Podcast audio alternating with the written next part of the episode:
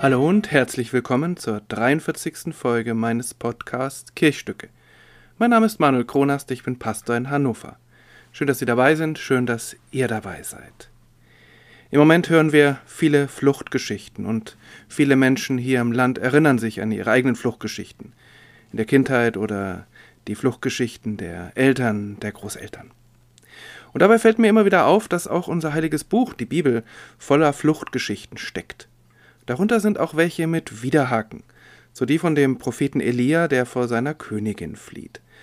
Diese Fluchtgeschichte steht im ersten Buch der Könige im 19. Kapitel. Ich lese den Text einfach mal vor. Und Ahab sagte Isabel alles, was Elia getan hatte, und wie er alle Propheten Baals mit dem Schwert umgebracht hatte. Da sandte Isabel einen Boten zu Elia und ließ ihm sagen, die Götter sollen mir dies und das tun, wenn ich nicht morgen um diese Zeit dir tue, wie du diesen getan hast. Da fürchtete er sich, machte sich auf und lief um sein Leben und kam nach Beersheba in Juda und ließ seinen Diener dort. Er aber ging hin in die Wüste eine Tagereise weit und kam und setzte sich unter ein Ginster und wünschte sich zu sterben und sprach, es ist genug. So nimm nun, Herr, meine Seele, ich bin nicht besser als meine Väter und er legte sich hin und schlief unter dem Ginster. Und siehe, ein Engel rührte ihn an und sprach zu ihm, Steh auf und iss. Und er sah sich um, und siehe, zu seinen Häupten lag ein geröstetes Brot und ein Krug mit Wasser. Und als er gegessen und getrunken hatte, legte er sich wieder schlafen. Und der Engel des Herrn kam zum zweiten Mal wieder und rührte ihn an und sprach, Steh auf und iss, denn du hast einen weiten Weg vor dir.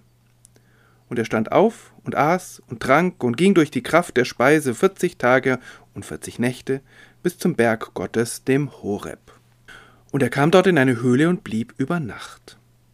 Und siehe, das Wort des Herrn kam zu ihm, Was machst du hier, Elia? Er sprach, Ich habe geeifert für den Herrn, den Gott Zebaoth, denn die Israeliten haben dein Bund verlassen und deine Altäre zerbrochen und deine Propheten mit dem Schwert getötet, und ich bin allein übrig geblieben, und sie trachten danach, dass sie mir mein Leben nehmen. Der Herr sprach, Geh heraus und tritt hin auf den Berg vor den Herrn. Und siehe, der Herr ging vorüber, und ein großer, starker Wind, der die Berge zerriss und die Felsen zerbrach, kam vor dem Herrn her. Der Herr aber war nicht im Winde. Nach dem Wind aber kam ein Erdbeben, aber der Herr war nicht im Erdbeben.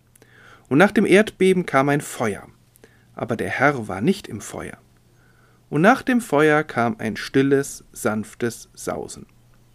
Als das Elia hörte, verhüllte er sein Antlitz mit seinem Mantel und ging hinaus und trat in den Eingang der Höhle.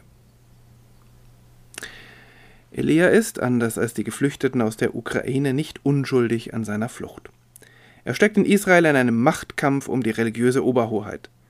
Königin Isabel will den Baalskult in Israel etablieren. Elia, der Prophet, verteidigt den angestammten Gott Israels. Keine der beiden Seiten ist zimperlich in der Wahl ihrer Mittel. Elia gewinnt scheinbar die Oberhand, sein Gott schickt Regen und beendet die tödliche Dürre. Danach aber rastet der Prophet aus. Er schlachtet, das ist tatsächlich die Wortwahl der Bibel, er schlachtet 450 Propheten des Baal. Auf die Torah, das Gesetzbuch Israels, kann er sich dabei nicht berufen.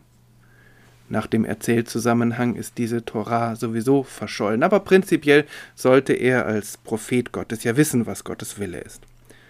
Und irgendwie ist es auch verständlich, dass Isabel nun Rache will und ihn nun wiederum mit dem Tod bedroht.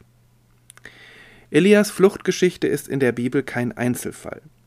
Gott geht auch mit denen, die vor ihrer Schuld fliehen. Ich denke da nur an Jakob, der auf der Flucht ist, weil er seinen Bruder betrogen hat und der ihm verständlicherweise nun Rache geschworen hat. Auch für diese Menschen gilt, der Gott Israels ist auf der Seite der Unterdrückten und Geflüchteten. Das ganze Gottesvolk geht auf Fluchtgeschichten zurück. Mein Vater war ein Aramäer, dem Umkommen nahe und zog hinab nach Ägypten und war dort ein Fremdling. Ein ganz zentraler Satz aus dem fünften Buch Mose. Und deshalb können sich vielleicht auch Geflüchtete in dieser Geschichte wiederfinden, die völlig ohne eigene Schuld plötzlich heimatlos sind. Denn in der Wüste ist plötzlich kein Unterschied mehr zwischen Menschen, egal aus welchen Gründen sie geflüchtet sind, da geht es nur noch um die nackte Angst. Elia nun kommt nicht weit auf seiner Flucht. Mit letzter Kraft sucht er nach Schatten, setzt sich unter einen Ginsterbusch und will sterben. Er bat sein Leben zu sterben, könnte man ganz wörtlich übersetzen.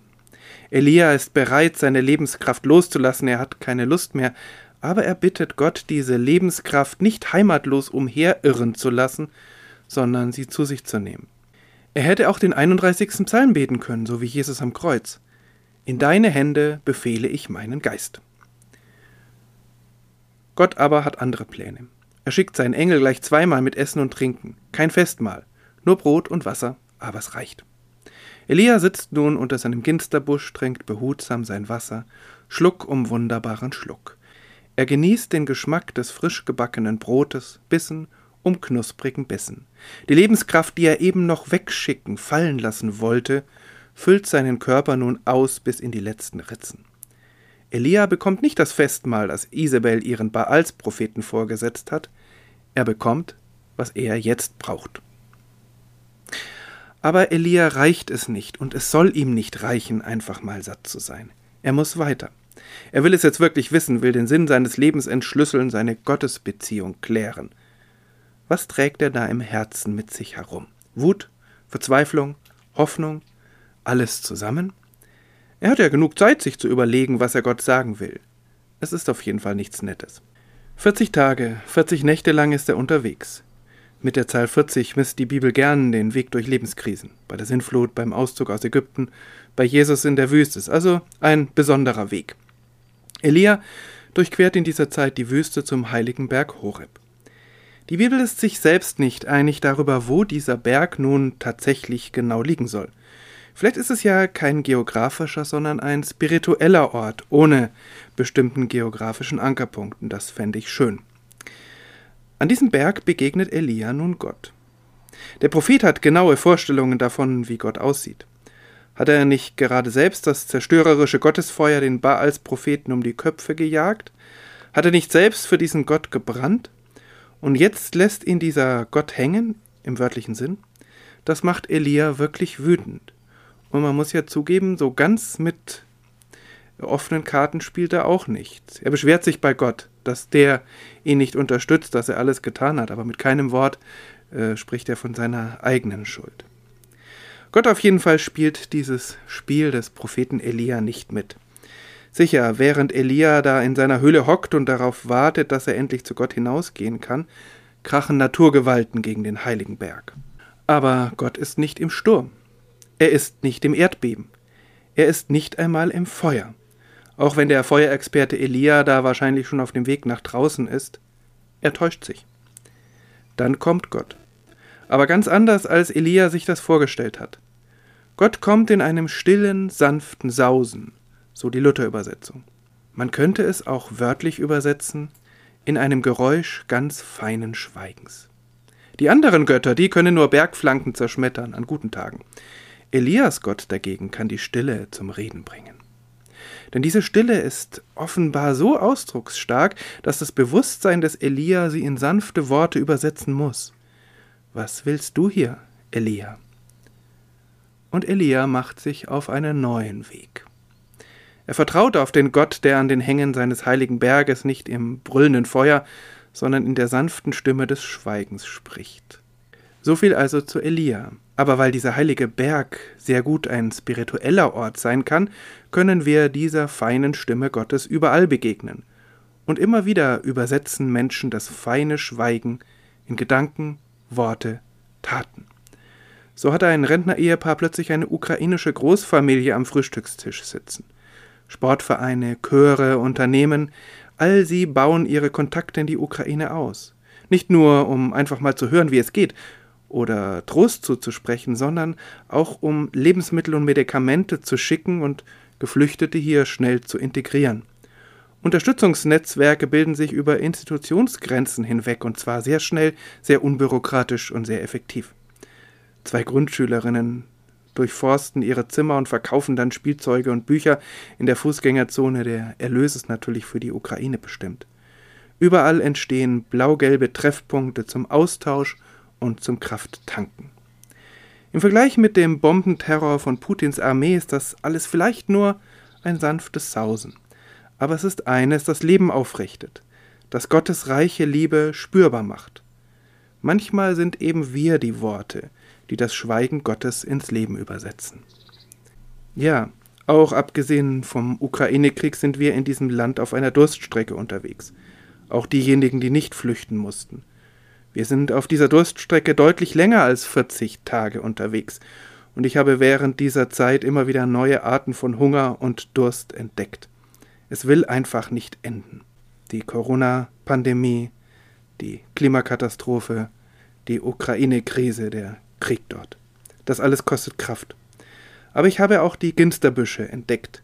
Köstliches Wasser und duftendes Brot. Sanfte und penetrante Botinnen und Boten Gottes.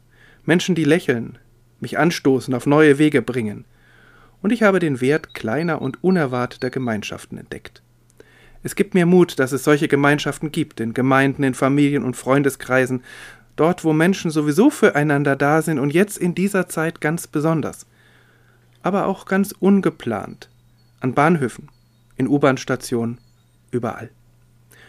Und es gibt mir Mut, dass unser Gott nicht in Feuer und Schwert ist, sondern in Wasser und Brot.